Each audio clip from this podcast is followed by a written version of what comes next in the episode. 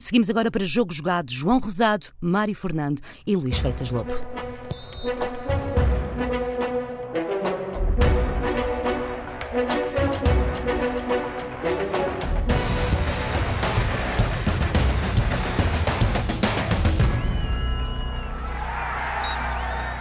Bem-vindos a mais um jogo jogado na TSF. Às segundas-feiras, Luís Freitas Lobo e João Rosado falam de futebol. Isto depois de um fim de semana em que houve derby, é verdade, mas em que a notícia foi a derrota do Futebol Clube Porto no Dragão frente ao Vitória de Guimarães. Estamos a dois dias de um jogo decisivo para o Benfica no contexto da Liga dos Campeões. Na Grécia, frente ao PAOK, joga a segunda mão do play-off de acesso à fase de grupos e, convém não esquecer, estamos na última semana de mercado. Vamos tentar aqui refletir sobre o que é que ainda faltará aos três grandes para comporem os respectivos plantéis. Meus caros, eh, boa tarde. Eh, João Rosado, começaria por ti. Eh, é claro que houve derby, já lá iremos. Mas, como eu sublinhava, aconteceu aquilo que não estava na perspectiva de, diria, quase ninguém. O Vitória de Guimarães ganhou no Dragão. É isso mesmo, Mário. Boa tarde. Um abraço particular para o Luís, que está nos estúdios do Porto, abraço, para todos os ouvintes. Hum, olha, Mário, acho que essa particularidade relacionada com a recuperação do Vitória de Guimarães eh, no Dragão, sendo ela histórica, porque realmente assinalou um feito que nos obriga a recuar muitos, muitos anos para poder entender a maneira como o Porto, a ganhar por 2-0, acabou por ver eh, a vantagem eh, esfumar-se. Apesar de tudo isso, estava algo indiciado esse descalabro, porque o Porto, eh, no Jamor, diante do Bolonenses, não, não jogou bem. Isso foi salientado, foi reconhecido por Sérgio Conceição e houve inclusivamente uma etapa no jogo em que o Porto também estava em vantagem, em que se notaram sinais que agora na última jornada foram confirmados eh, no Dragão perante o Vitória de Guimarães. E por falar nisso, o próprio Vitória, no Estádio da Luz, eh, na segunda parte, também demonstrou que a equipa, independentemente de um ou outro desfecho, está absolutamente crente nos processos e na metodologia de Luís Castro e conseguiu, mesmo na luz, fazer uma segunda parte de nível, uh, com golos, inclusivamente, é verdade que no Dragão Vitória nunca esteve a perder por 3-0. Eh, Isso acontecera no Estádio da Luz, ou aconteceu no Estádio da Luz, mas é verdade que esta conjugação de fatores, por um lado, as debilidades que o Porto demonstrou em Lisboa frente ao Belenenses e a forma como o Vitória conseguiu recuperar no jogo, na Luz e depois eh, no Dragão, encaixaram completamente para mal dos pecados de Sérgio Conceição. E isso, inclusivamente, um, foi destacado no fim do jogo, porque, por um lado, o treinador do Porto admitiu que a equipa continuou a resolver eh, mal determinados problemas, isto é, cometeu ela própria erros que conduziram a, a, a problemas específicos, e do outro lado, também houve gente que uh, destacou a circunstância de o Vitória, ao intervalo, considerando este desafio entre Porto e Vitória de Guimarães, ter sido capaz de desencadear o mesmo tipo de argumento anímico que já tinha sido válido e que já tinha sido enquadrado no jogo da luz. Uh, de acordo com algumas declarações que na altura também soaram, uh, Luís Castro terá pedido, no jogo frente ao Benfica, que os jogadores do Vitória revelassem capacidade para ganhar a segunda parte, para ganhar o jogo na segunda parte, algo como isto, e agora frente ao Porto, também ao intervalo. E no meio daquelas uh, situações uh, polémicas uh, relacionadas com o vídeo-árbitro, penso que esse sentimento, considerando mantém alguns testemunhos, a começar pelo testemunho do guardião Douglas, que fez uma grande atuação, também essa forma de puxar pelo brio dos jogadores, pela capacidade de um, entenderem que o jogo tem 90 minutos e que o Vitória estava obrigado a dar realmente uma imagem diferente, isso acabou por conduzir a uh, uma exibição de grande nível. Penso que o Vitória Guimarães, conforme o próprio Sérgio Conceição destacou, venceu com muito mérito e com justiça e conseguiu, sobretudo, oferecer a tal um, a estabilidade emocional que é determinante para uma equipa que tem um novo treinador e que, manifestamente, não começou bem o campeonato, porque apesar de tudo perdeu na luz e tinha perdido em casa com o Feirense. Luís, eh, em relação ao Futebol Clube do Porto, eh, isto, eh, pelo menos, no mínimo, dá para ligar o alerta, não? Sim, é um pouco isso. Em primeiro lugar, mais uma vez, boa tarde, um grande abraço a todos. Sem dúvida, em primeiro lugar, o mérito da vitória, do Vitória, Guimarães em, no Dragão. A forma como conseguiu, de facto, fazer uma excelente segunda parte, porque não era fácil, até em termos emocionais, depois do que tinha acontecido no final da primeira, com, com o 2-0 daquela forma incrível. Agora, uh, enfim, aí seria um alvo. Aliás, Luís Castro, Luís Castro tocou um pouco nesse assunto no final: é que quando falha o VAR, existir alguma alternativa, alguma solução de recurso, sobretudo para um caso de um erro tão grosseiro. Porque eu estava a comentar o jogo em direto e pensei que estivesse a ver mal, não é? porque a imagem era tão clara não é? na, primeira, na primeira vez que, e o Arte não marcou e não sabia naquele momento, como é evidente, do problema técnico. E pensei, há aqui alguma coisa que eu não estou a ver, não é? Dizer, algum jogador que vá sair da linha de fundo, não sei. Eh, nem foi tão taxativo logo na afirmação, disse fora de jogo, mas para o Arte não ter marcado, alguma coisa eu não vi, não é? É claro que tinha visto tudo bem, menos, menos o problema do VAR, não é? mas isso não podia saber. Mas, mas tem que haver comunicação naqueles momentos. Eu penso que basta um telemóvel com o Mas agora deixa-me só dizer isto em 5 segundos, mas era importante uh, toda a gente saber que naquela altura, sim, não, dúvida, sim, naquela sim, altura não havia VAR. Não é? Sim, é verdade. Seja, sem dúvida nenhuma. A equipa de arbitragem sabia, mas mais ninguém sabia. É? é? verdade, é isso mesmo. Todos nós ficamos, de facto, nessa, nessa, nessa situação e naquele momento, enfim, as críticas que fiz naquela altura como, é evidente, eram alicerçadas num facto que, que, de, de, existir VAR, não é? Portanto, claro, claro. Uh, não, e nós aqui mas, na TSF foi, foi, o mesmo, a reação foi coisa, idêntica, não é? Como é que é claro. possível o VAR não ver isto? Claro, claro que não havia, pela simples razão de que ele não tinha mesmo visto, não literalmente, tinha, não é? Não havia comunicação, claro. não é? Terá visto, mas não havia comunicação. Não havia comunicação claro. Uh, agora, é como dizia o Luís Castro, não podem ser prejudicados por isso, seja que agora foi Vitória, podia ter sido ao contrário, podia ter sido o Porto, uh, no jogo em concreto. Portanto, tem que haver alguma forma de comunicar naqueles momentos nem que seja um telemóvel com o quarto árbitro, e o quarto, porque acho que havia comunicação entre a equipa de arbitragem no relevado, não é? Isso havia, não é? entre o quarto árbitro e, sim, creio que e, sim, o, sim. e o árbitro. Portanto, tem que haver aqui num erro tão grosseiro uh, uh, e qualquer outro tipo de erro, não é? dentro do, do protocolo que, que, que, isso seja possível, digo eu, mas portanto isto é apenas aqui um ponto que eu acho que não, acho que tem que se debater esta questão do VAR, que, está, que eu acho que no geral está a ser uma experiência positiva, estou à vontade para dizer, porque nem, não sou muito adepto dos meios tecnológicos, está a ser uma experiência positiva e acho que este caso em si deixa-nos ficar aqui com uma sensação agora, mas será que está a funcionar o VAR? É? Quer dizer, muitas vezes em alguns jogos, se nós não soubermos, como tu disseste no decorrer daquele jogo, quando no próximo jogo a seguir, se calhar não sabemos também. Não é? Portanto, acho que essas duas situações, aquilo que recordaste agora, uh, que acho bem, exatamente, todos sabermos no momento que o VAR não está a funcionar uh, e, e, depois, se não está a funcionar, existir alguma forma de, de, de, de alternativa para, para conseguir evitar erros destes. Mas enfim, só queria dizer isto porque acho que era importante deixar este, este, este ponto de debate de, em aberto. Uh, em relação à questão que colocas do jogo em si, uh, o mérito da equipa da, da vitória do, do, do, modelo de jogo de Luís Castro, de facto é mesmo isso, uh, a forma de jogar da equipa, que não é fácil de colocá-la em prática, até sobretudo no processo de construção, que, que, tem que ser feito de forma lenta, e ele já fez isso no jogo do Dragão, quando fez Josef entrar de início, junto do, do André André, do Akazo, a equipa já entrou com outra robustez a querer defender e fez ali uma meia hora mais, mais segura, mas embora eh, no zona central a equipa teve algumas, algumas dúvidas como é que devia sair na pressão. Depois melhorou bastante, de facto, com a entrada do Tozé. Eu acho que, enfim, acabou por ser um mal veio por bem no sentido de que quando saiu o Josef, embora o João Castro Teixeira não, não seja bem um médio centro, o Tozé entrou bem no jogo e eu, eu acho que, que é um jogador que pode ser redimensionado neste Vitória, que fez um belo jogo, ganhou muito bem. Agora, a questão do Porto, repara, é um pouco enigmático, sobretudo porque tu podes criticar muitas vezes as exibições, mas consegues depois apontar problemas na exibição em si eh, de uma equipa, isto é, um erro tático da equipa, uma movimentação que não foi bem feita, uma, opção de, sistema tático ou de estratégia, eh, de substituições que podem, podiam ter levado uma equipa a quebrar tanto rendimento. Ora, nada disso aconteceu aconteceu que a equipa pura e simplesmente não regressou para a segunda parte do, do, relevado.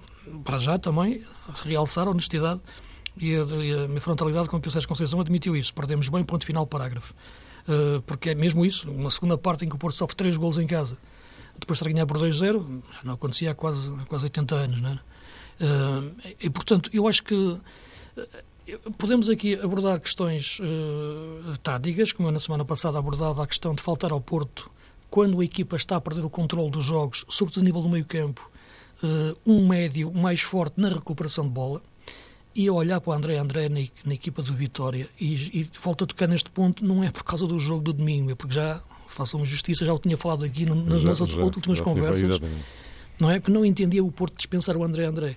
Uh, sobretudo, até, o valor do jogador eu acho que ele tem valor, mas mesmo que, que, que entendessem que o valor dele não era suficiente, uh, neste momento, as características dele. Não há um médio no Porto com a característica de recuperador de bola, rotativo, aquele médio carraça, que vai morder o adversário na pressão, uh, no Porto atualmente. Pode haver o Herrera, eventualmente, mas tens que subi-lo no terreno e a posição que o Herrera neste momento está a fazer é mais recuada, pode aparecer à frente, mas com meio campo a dois, enquanto não existia Danilo, é difícil aparecer o Herrera mais à frente. E os outros médios que há para entrar, o, o Sérgio mete o Oliver para tentar gerir a bola, que naquela altura era, a equipa não tinha bola para gerir, a equipa tinha era que pressionar o adversário para evitar que a equipa de Vitória subisse no terreno. Portanto, eu posso entrar por essas questões táticas, posso entrar pelas questões, essas talvez também um pouco mais intrigantes, mas também ao Departamento Médico do Porto, para, para explicar das lesões do, do, do Brahimi e do Corona, uh, as questões musculares e, e aquilo que, que, eu sempre disse em relação a,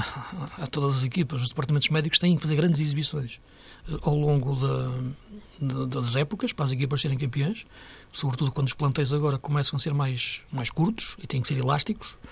Uh, e, e, para além disso, claro, há, há tudo, tudo, tudo aquilo trabalho que se faz durante uma semana. Uh, mas para além disso, havia-se uma equipa que me pareceu muito cansada. Já me tinha parecido em Belém uma equipa cansada.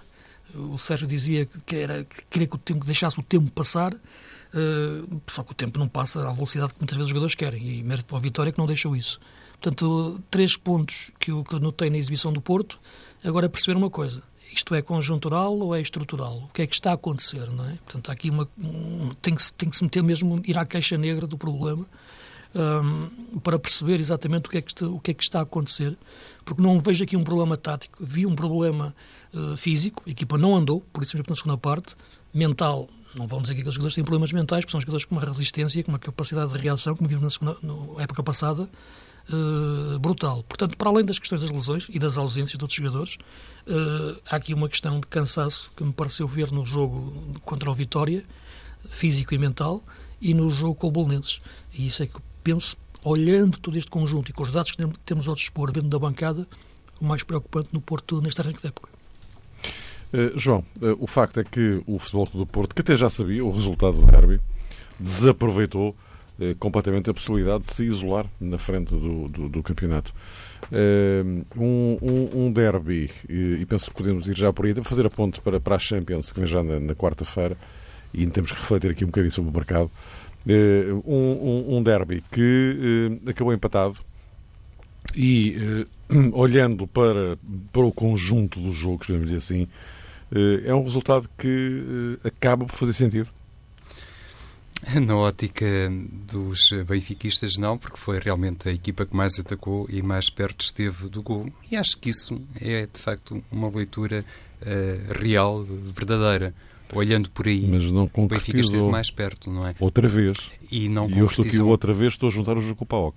Sim, e acho que também há explicações para isso, Mário, independentemente daquelas que, obviamente, na altura foram adiantadas e que se relacionaram basicamente com a estupenda atuação de Salah, que é verdade, num contexto muito difícil, porque no jogo frente ao Vitória de Setúbal, Salah cometeu um, um ou outro erro e José Peseiro, claro, também olhando para as alternativas que neste momento tem para a baliza do Sporting e considerando a lesão de Viviano, acabou por escolher Salah, deu, digo eu, um grande voto de confiança ao guarda-redes francês e ele respondeu na mesma moeda, com uma grande atuação.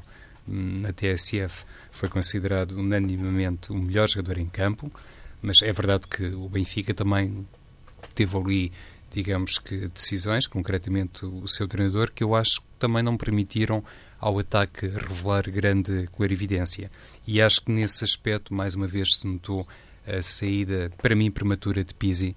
Uh, continuei a, pensar, porque já tinha feito a mesma avaliação no jogo frente ao PAOK, que Jetson Fernandes uh, não tem neste momento, ou não demonstrou para mim, nos dois jogos, PAOK e Sporting, capacidade atlética para durar os 90 minutos e acho que Rui Vitória se equivocou quando fez a substituição, quando manteve Jetson na primeira mão do play-off e agora frente ao Sporting. Mas hum, a questão também, para mim, mais saliente prende-se precisamente com a ausência de Sálvio. Eu tinha dito aqui que Sálvio um, era um dos jogadores mais importantes eh, na equipa, tinha feito essa consideração e reforcei esta ideia no, no, jogo contra os gregos e agora contra o Sporting. Acho que um Benfica sem Sálvio necessariamente é diferente. Isto é, o atual Sálvio também é importante fazer este sublinhado, mas considerando a maneira como estava a jogar, e ele inclusive foi incorporado na comitiva que eh, viajou ou vai viajar para Salónica, mas considerando o momento de forma de Sálvio, é evidente que o Benfica uh, perdeu muito, pelo menos para mim, quando uh, foi obrigado o Rui Vitória a abdicar por razões físicas, tanto quando foi explicado, uh, do Internacional Argentino. Isso depois também teve reflexo naquilo que foram as decisões de Rui Vitória e admito que tenha atrapalhado ali um bocadinho o treinador do Benfica. Eu acho que o Porto está com o mesmo problema, sabes, Mário? E há pouco o Luís, quando falava de um cansaço, ou daquilo... Um desgaste. Um sim. desgaste, um, de um aparente desgaste na equipa do Porto, Luís. eu acho que, por exemplo, Herrera olhando para a maneira como uh, o Otávio se comporta em campo, umas vezes muito bem, como todos os jogadores, outras vezes nem tanto, mas olhando para o corredor direito do Porto, já agora, uh, Herrera é obrigado a fazer, de facto, aquele trabalho de compensação e parece que tem que estar em muitos sítios ao mesmo tempo. E, obviamente, isso não é possível. E foi um jogador que esteve no Campeonato do Mundo, convém não, não nos esquecermos disso. Pode estar, digo eu, pagar alguma fatura relacionada com essa presença no Mundial. Não é que o México tenha durado até ao fim, mas pode ter influenciado. E sem Danilo Pereira já sabe que Herrera é ainda mais importante para a equipa do Porto. No Benfica, esta questão relacionada com o corredor direito para mim também tem muito impacto, até porque nem Zivkovic nem Rafa, independentemente de ter feito a assistência para o gol de João Félix, para mim foram jogadores à altura de substituir uh, Sálvio. Eu, na questão do Porto vejo, sim, a questão do Herrera, vejo, não vejo o Herrera top, mas é vejo um, um, problema mais coletivo do que, do que individual. Isto é, se eu quiser olhar para um, um jogador onde comece uh, o problema, onde comece neste momento uma razão para a má exibição, não consigo encontrar. Portanto, eu acho que aquilo foi coletivo uh, e, e até a questão dos laterais a subir eh, no, no, terreno, mesmo o Alex não teve a mesma dimensão. Mas as lesões do Corona e do Brahimi são aquelas que, me, que revelam, na minha leitura, mais, mais preocupação. Mas, mas passando para, para, para o tema do, do, clássico, para, por causa também do nosso tempo, hum, eu penso que o Benfica podia ter ganho o jogo e esteve melhor no, no conjunto, o que neste, neste momento não deixa de ser, eh, não, não é uh, preocupante para o Sporting. O jogo, o jogo ficou muito grande para o Sporting, 90 minutos foram, foram muito longos. O jogo tivesse apenas 60, acho que o Sporting conseguia, de facto, fazer uma exibição uh, de nível. Uh, com 90, teve que gerir ali alguns aspectos do esforço uh, e na parte final teve que, claro, que, que, baixar o bloco e, e aguentar.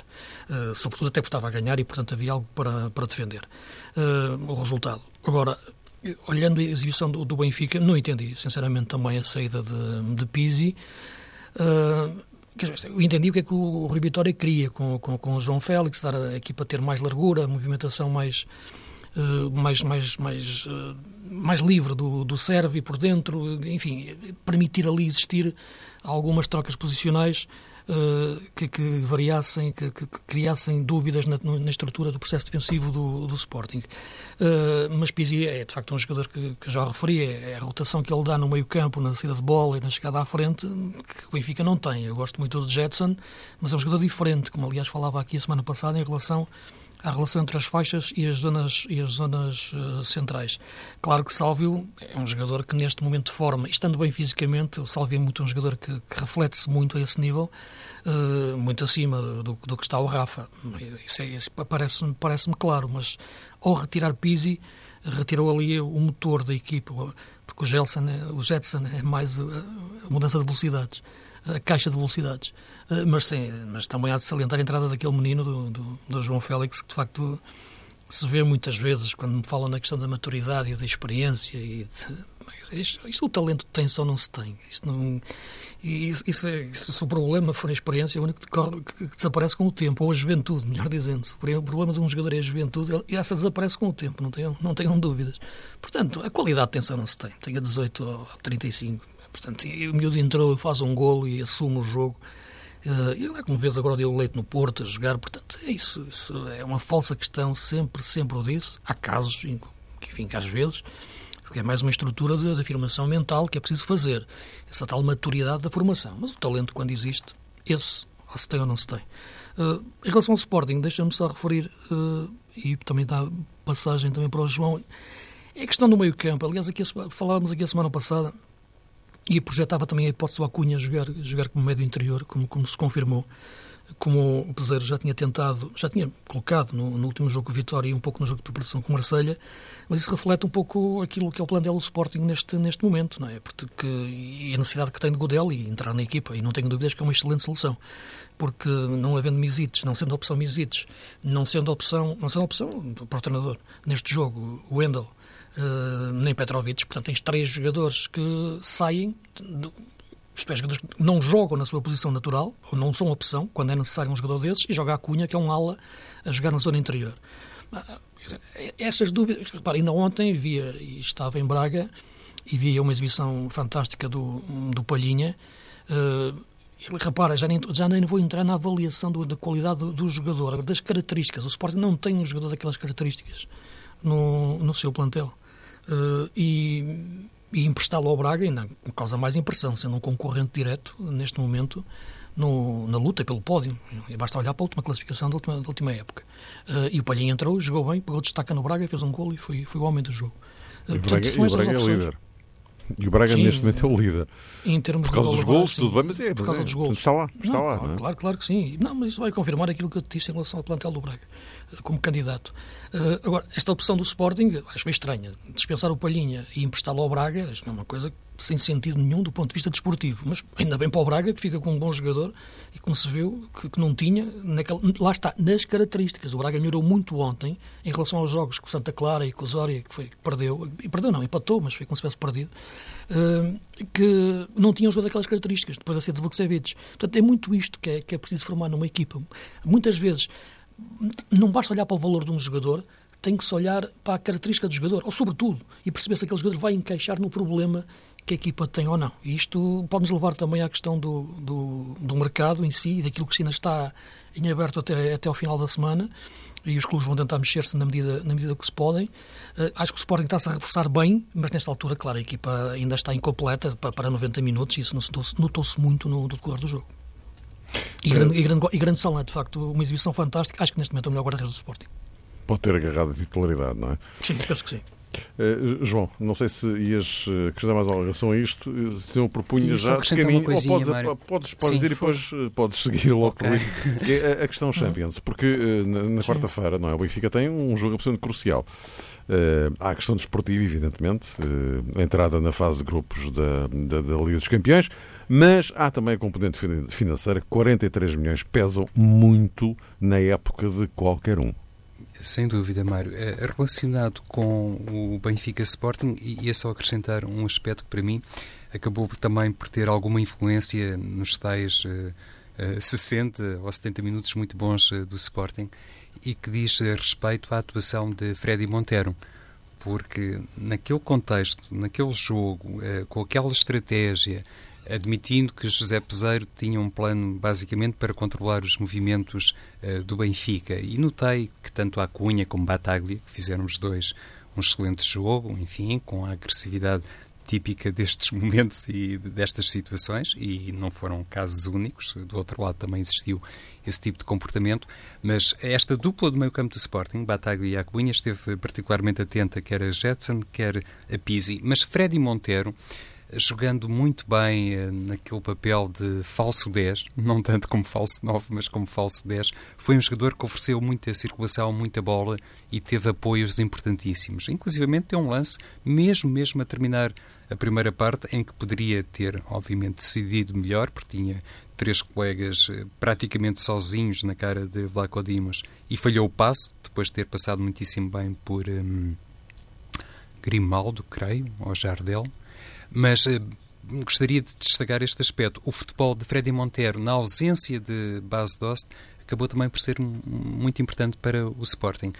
E como é sempre mais fácil falar a posteriori, eu não gosto muito, mas olhando para a maneira como decorreu o jogo, eu não sei se o Sporting com Base Dost teria sido capaz de recriar eh, tanto uh, daquele futebol de envolvimento atacante é muda, ou contra-atacante. Muda, muda completamente. E, e Montero esteve muito bem. Uhum. Teve, eu acho que o Monteiro, lá está, entra, entra no mesmo ponto, é perceber um jogador pelas suas características, não é? Não tanto olhar para, para um valor em absoluto, mas o valor é sempre relativo àquilo que se quer que ele faça. É claro que se pedisse ao, ao Monteiro para fazer o que o Base Dost faz, em termos de finalização de cabeceamento, não. Pois. Agora, é, não é? Agora é um jogador que te dá uma qualidade de apoios, mesmo de costas, jogando em, em conexão com o meio campo, recebendo a bola e variando depois o flanco e conseguindo eh, rodar bem a equipa e segurando a bola. Portanto, e depois tem golo, mas, mas isso é claro no, na sequência de um jogo apoiado. E, e, esse era o jogo que o Sporting queria fazer um pouco na luz. Sabemos conhecemos as equipas de Peseiro. Peseiro não é um treinador de, de, bola em profundidade, de passe longo e bloco baixo. Não é. É um, jogador, é um treinador que gosta de subir o seu bloco, fazer uma pressão alta e ter posse. Agora, claro que esta equipa de Sporting, neste momento, não pode fazer isto 90 minutos. E mesmo em 60 teve dificuldades para o grande Benfica, não é pressionar muito. Agora, há aqui uma coisa, é que base DOST dá-te a solução de que quando não consegues sair de trás, quando já, já não houve mais, uh, mais força do ponto de vista de, tático e técnico para subir no terreno, é um jogador que te vai buscar a bola em profundidade, é um jogador que te faz um cruzamento mais longo e vai-te buscar a bola na área, tem outra capacidade de combate uh, a todos os níveis. Portanto, há aqui várias alternativas, há várias soluções que, que ficam depois esgotadas no, só num perfil que, que, que Montero tem. Agora, enquanto durou, a equipa de Sporting esteve, esteve, esteve bem no jogo. João, e a Champions? A Champions sem Jonas e sem jogo, Castilho. O tal jogo em que se o Benfica não marcar é eliminado.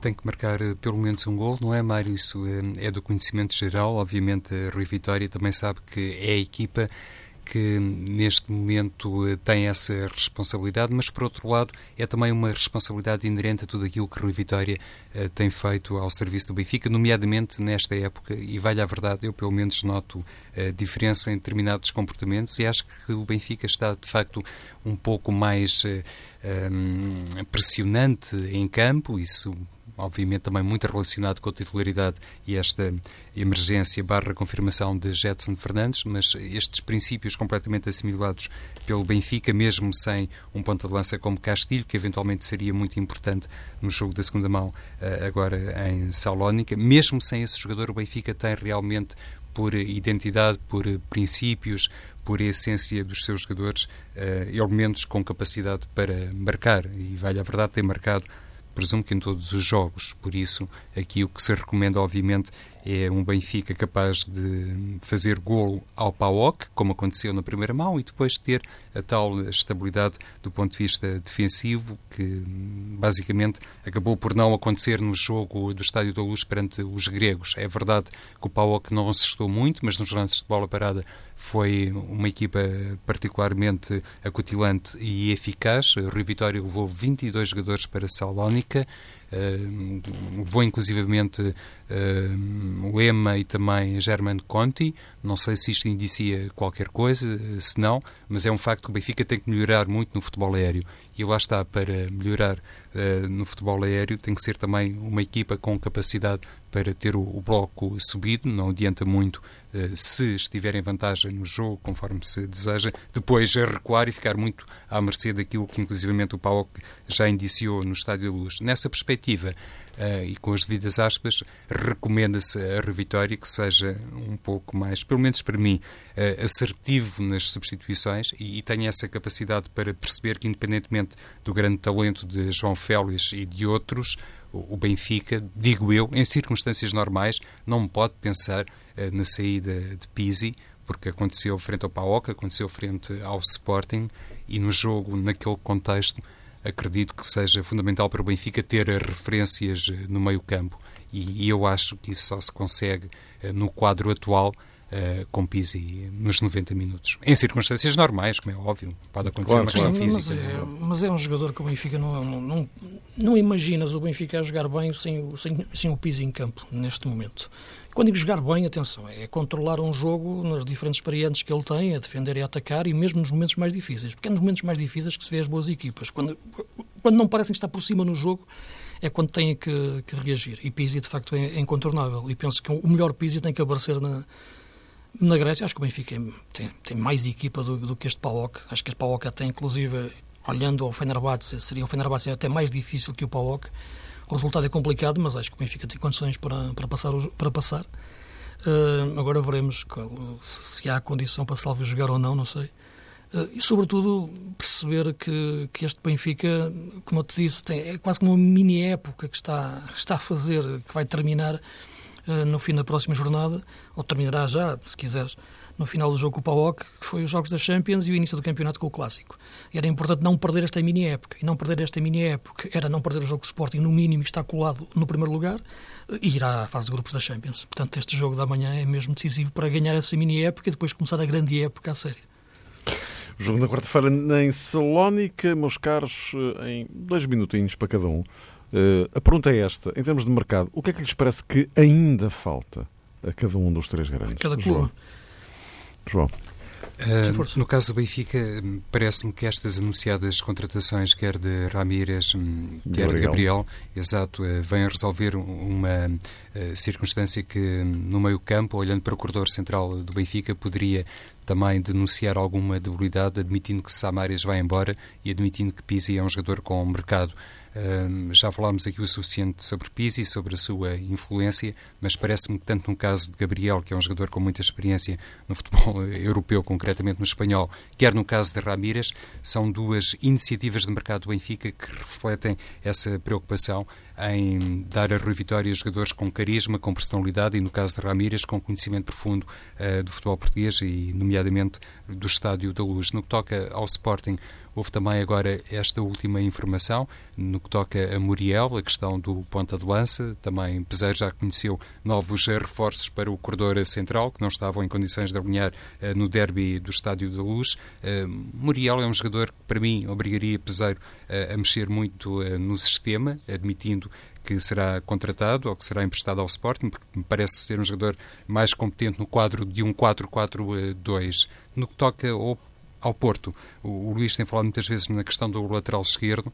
Um, as últimas notícias também apontam. Era não é? Sim, eh, no ingresso de Zacaria no, no Futebol Clube do Porto, que ainda por cima fez um jogo muito bom uh, no Jamor perante o Porto, mas temos esta situação, uh, eu diria, de última hora de Fábio Coentrão. Uh, só falta a Coentrão no que toca aos três grandes a representar o Porto. Eu, eu não sei até que ponto não, não poderíamos ter aqui uma grande surpresa. Luís, não, a questão do lateral esquerdo do Porto eu falo como alternativa, não é? Em relação ao Alex Telles, na, na, na, sim, na claro, lógica de um plantel. Sim, sim, na, lógica, na lógica de um plantel. Agora, um jogador, um médio recuperador, com intensidade de jogo, isso falo como necessidade até para o 11 e para entrar em muitos jogos em fases decisivas. Portanto, é por aí que eu acho que o Porto eh, tem que ir e procurar. Agora, não é fácil, não é? Porque com dinheiro é mais fácil, não é? No caso do Sporting, falei há pouco na questão do médio central, mas isso com o Adeli penso que ficará resolvido. Há outros problemas, mas isso já são opções, enfim, que, da avaliação dos jogadores. Acho que o Sporting não tem laterais, na minha opinião, do ponto de vista defensivo. Acho que o Jefferson a defender é, tem muitas lacunas. Ristovski é um jogador interessante e ponto mais, eh, e pouco mais. E, portanto, por aí uh, estamos a falar de nível de excelência, de top, de candidato a título, como é evidente. No caso do Benfica, o melhor reforço que o Benfica precisa é que Jonas regresse. Isso é incontornável uh, e veremos se Castilho consegue ter alguma, alguma estabilidade num temperamento difícil de, de lidar. Há a questão dos, dos, médios que se fala que podem vir. Não sei que Ramírez é que, que regressará. Não, não é o mesmo de 2009 a 2010. Portanto, tem que ser muitas dúvidas nestes regressos destes jogadores nesta fase de carreira. Gabriel é um jogador que tenho muita, muita curiosidade de ver no futebol português se confirmar a sua vinda, porque é um jogador com uma técnica acima da média que pode, de facto, no nosso futebol, no tipo de futebol que, que se joga em Portugal e, e, e jogando no Benfica, ser um jogador de facto de, de, de, de destaque. Uh, e na questão, de, para terminar, da contratação do Porto do Zacaria, veremos. Acho que é uma, uma, contratação dentro daquilo que é o mercado nacional e das, e das, possibilidades que o Porto tem. Este jogador jogou a médio ala, jogou a extremo, o primeiro jogo contra o Tondela, pelo Bolonenses. Ele é mais um ala até que um lateral uh, e, portanto, entra numa lógica ofensiva da posição, mas é um jogador de nível médio e que o Porto vai buscar com 29 anos, portanto, já em fase final. Já não é um, jogador, um investimento, portanto, está, está longe de ser um, um jogador de, de, para depois reinvestires e ser uma solução desportiva e financeira para o Porto. Mas veremos uh, em relação Vamos àquilo esperar. que pode acontecer. Meus caros, voltamos a encontrar-nos para a semana.